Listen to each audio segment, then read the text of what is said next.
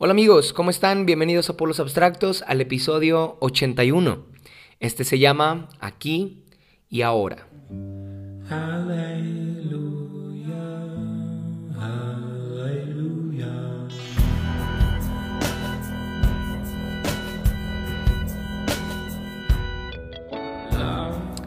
Esta es la tercera parte de la serie Selah. Si no has oído los dos episodios anteriores, te invito a que lo hagas. El primero es Selah, como un episodio introductorio. El segundo es Cuevas de Introspección.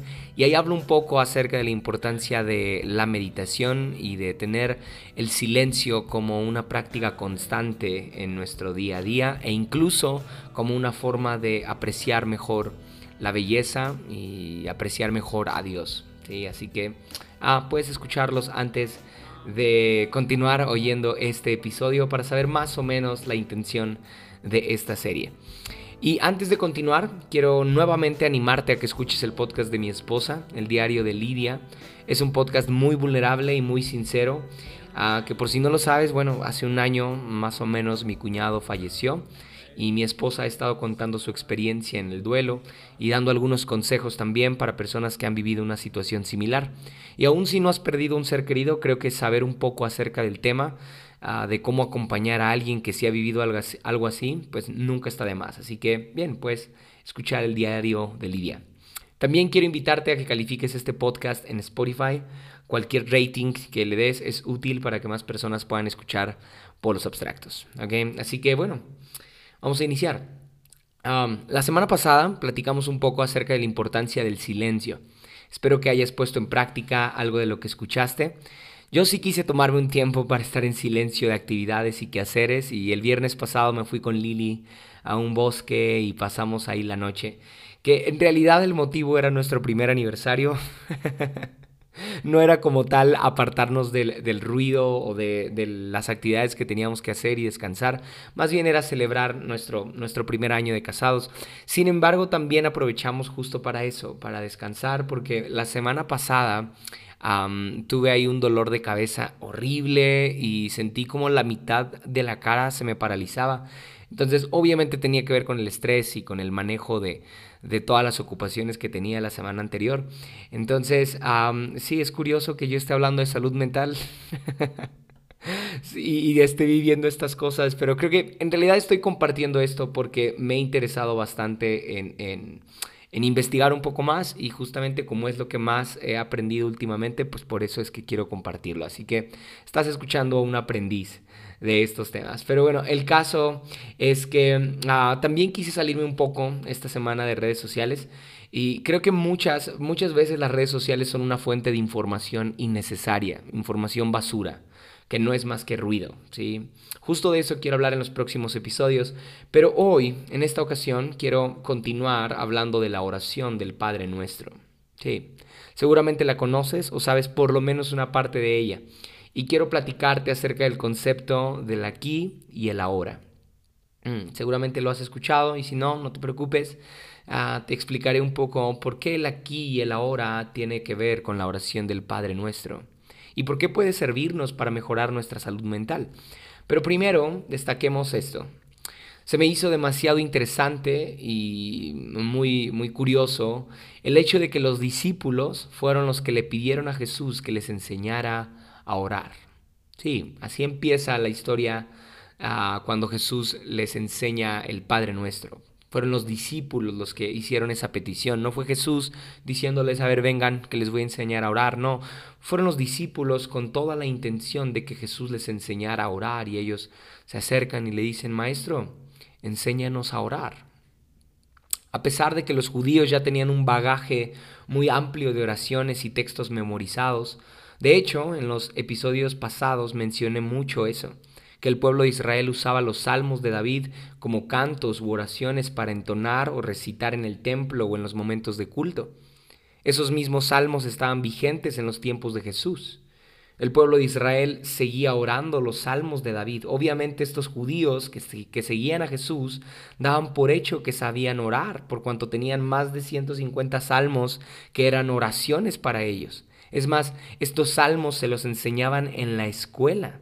Sí, desde niños la cultura judía veneraba las enseñanzas y las oraciones de Moisés, de David, de Abraham, y estaban convencidos de que ellos sabían la forma correcta de orar, la forma correcta de acercarse a Dios, y utilizaban las oraciones de sus antepasados como medio para lograrlo.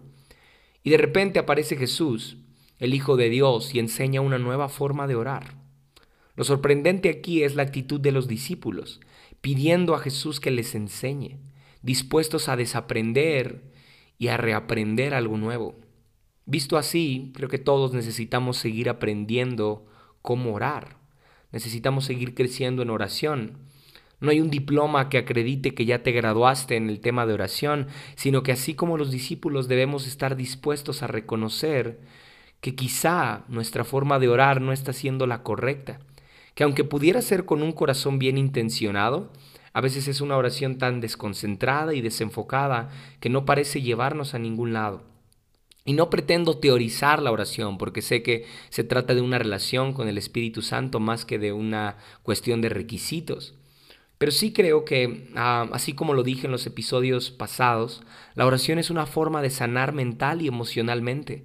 Y lamentablemente muchas veces oramos más por el ritual que implica la oración que por verdaderamente experimentar la plenitud del alma que solo la oración puede darnos.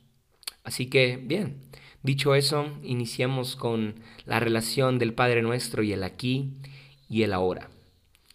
Se me ocurrió esto porque al leer eh, esta, esta famosa oración, este famoso rezo del Padre Nuestro, me di cuenta que todos los verbos estaban ubicados en el presente. Sí, la oración del Padre Nuestro está ubicada en el aquí y el ahora. Me refiero a que es una oración ubicada en el presente, no es una oración futurista que nos anime a pensar en el mañana o en lo que aún no llega. Tampoco es una oración centrada en el pasado o en el hubiera, es más bien una oración para recitar hoy. Es una oración para aquí y para ahora. Muchas veces, aún después de haber orado, no logro sentirme mejor, no logro dejar de sentirme preocupado, distraído, triste. Y creo que la oración del Padre Nuestro es una invitación a permanecer en el presente. No es solo una oración que debas recitar cuando no sepas qué orar, mucho menos es una oración para reprender demonios. que claro, no está mal si alguien lo hace, pero considero que la verdadera riqueza del Padre Nuestro lo descubrimos si nos ubicamos en el presente. Leí hace poco una historia de un violinista muy famoso que empezó a tocar en el, en el metro de Washington, D.C. No sé si era un experimento social, pero ojalá que sí. Mm, quizá tú has visto esos videos en los que un famoso ah, se mezcla entre, entre civiles, entre gente común y, y, pasa desapercibido. Bueno, eh, así era esta, esta historia. E, este violinista llamado Joshua Bell tocó como si fuera un músico callejero en el metro. Ah, pero días antes había llenado un estadio en Boston. El caso es que las personas que lo oían, como era de esperarse, no se detenían mucho a apreciar lo que tocaba. Si acaso le daban unas cuantas monedas y continuaban caminando aceleradamente porque tenían que ir al trabajo o a la escuela. El ritmo de la gente era tan acelerado que nadie tenía ni siquiera cinco minutos para escuchar a Joshua. Y fueron alrededor de 1100 personas las que pasaron por donde estaba Joshua y solo seis de ellas se detuvieron a escucharlo un poco. Mm, ¿Puedes creerlo? ¿Cuánta belleza la gente puede ignorar por sus ocupaciones diarias? Podrían haber apreciado a uno de los mejores violinistas del mundo, pero su estrés, sus cargas, sus ocupaciones, sus agendas no les permitieron hacerlo. Muchas veces no es que Dios no esté haciendo algo en nuestras vidas o que esté distante de lo que sucede a nuestro alrededor. Quizá Él sí está ahí, en forma de música callejera tal vez. Pero es Él, el mismo que llenó un estadio hace unos días, el mismo que creó las estrellas y el universo, el mismo que creó la vida, está aquí y ahora, cerca de mí, en lo cotidiano, en lo sencillo. Mm. Volvamos a hablar del pueblo de Israel como en los episodios pasados. En su viaje a la tierra que Dios les había prometido, el pueblo de Israel tiene que pasar por el desierto y ahí en el desierto Dios les envía pan del cielo. Les pone una columna de fuego que los caliente en la noche y una nube que los cubra de calor durante el día, o una roca que les dé agua para saciar su sed. Pero fue tanta la desesperación de los israelitas por llegar a la tierra prometida que ignoraron esos obsequios diarios que Dios les daba y empezaron a envidiar su pasado. Y dijeron, mejor no hubiéramos salido de Egipto, allá nos iba mejor. ¿Notas esa actitud? Estaban tan obsesionados con el futuro que perdieron de vista lo que Dios estaba haciendo aquí y ahora y terminaron por extrañar su pasado. Déjame explicarlo así. Muchas veces nuestras oraciones están cargadas de peticiones y no digo que esté mal pedir, porque sé que todo lo que pidiéramos al Padre en nombre de Cristo, Él nos lo daría, yo lo sé. Sin embargo, no permitas que tus oraciones, perdón, no permitas que tus peticiones del futuro nublen tu capacidad de apreciar la belleza de aquí y ahora. Lo repito, no permitas que tus peticiones para el futuro nublen tu capacidad de apreciar la belleza de aquí y ahora. Muchas veces también nuestras oraciones están más cargadas del hubiera, del pasado, de lo que ya fue, de lo que es irreparable. Y nuevamente terminamos ignorando lo que Dios está haciendo aquí y ahora, en el presente. Y no digo que a Dios no le interesen tus preocupaciones, digo que quizá haciendo una pausa, un celá, para apreciar la belleza del violinista en el metro, para apreciar la belleza de Dios aquí ahora. Tal vez ahí encontremos la respuesta que buscamos. Tal vez ahí en el Selah pueda reconocer a un Dios que sí está interesado en mí. En mí, no en lo que yo puedo hacer por Él, en mí. Mm. El pueblo de Israel quería desesperadamente llegar a la tierra prometida. Creían que la tierra prometida era la única evidencia del amor y la gracia de Dios. A veces yo también soy así, ¿sabes? Suelo pensar que el verdadero milagro será cuando el problema por fin se resuelva, mm, cuando por fin me aumenten el sueldo en el trabajo. ah, que esa es mi tierra prometida, o no sé, pero cuando pienso que Dios solo está en la tierra prometida, dejo de verlo en el pan que recibo hoy, en la nube que me cubre hoy, en el agua que sale de la roca hoy, Claro que Dios está interesado en llevarme a una tierra prometida donde hay leche y miel. Claro que Dios quiere darme una vida mejor. Y esa vida empieza hoy, aquí y ahora. No en diez años cuando por fin me jubile, no en cinco años cuando por fin logre las metas que me he planteado en la vida. Ah, esa vida plena y abundante empieza desde este instante. Ahora, sé que Dios estará en diez años cuando por fin haya alcanzado mis planes de vida cuando vea todas las promesas de Dios cumplidas en mí, sí, ahí, ahí va a estar Dios, pero Dios también está aquí ahora. Y por estar corriendo aceleradamente para ver cumplidos los planes de Dios, puedo ser una de esas personas que ignoran al violinista del metro. Mm.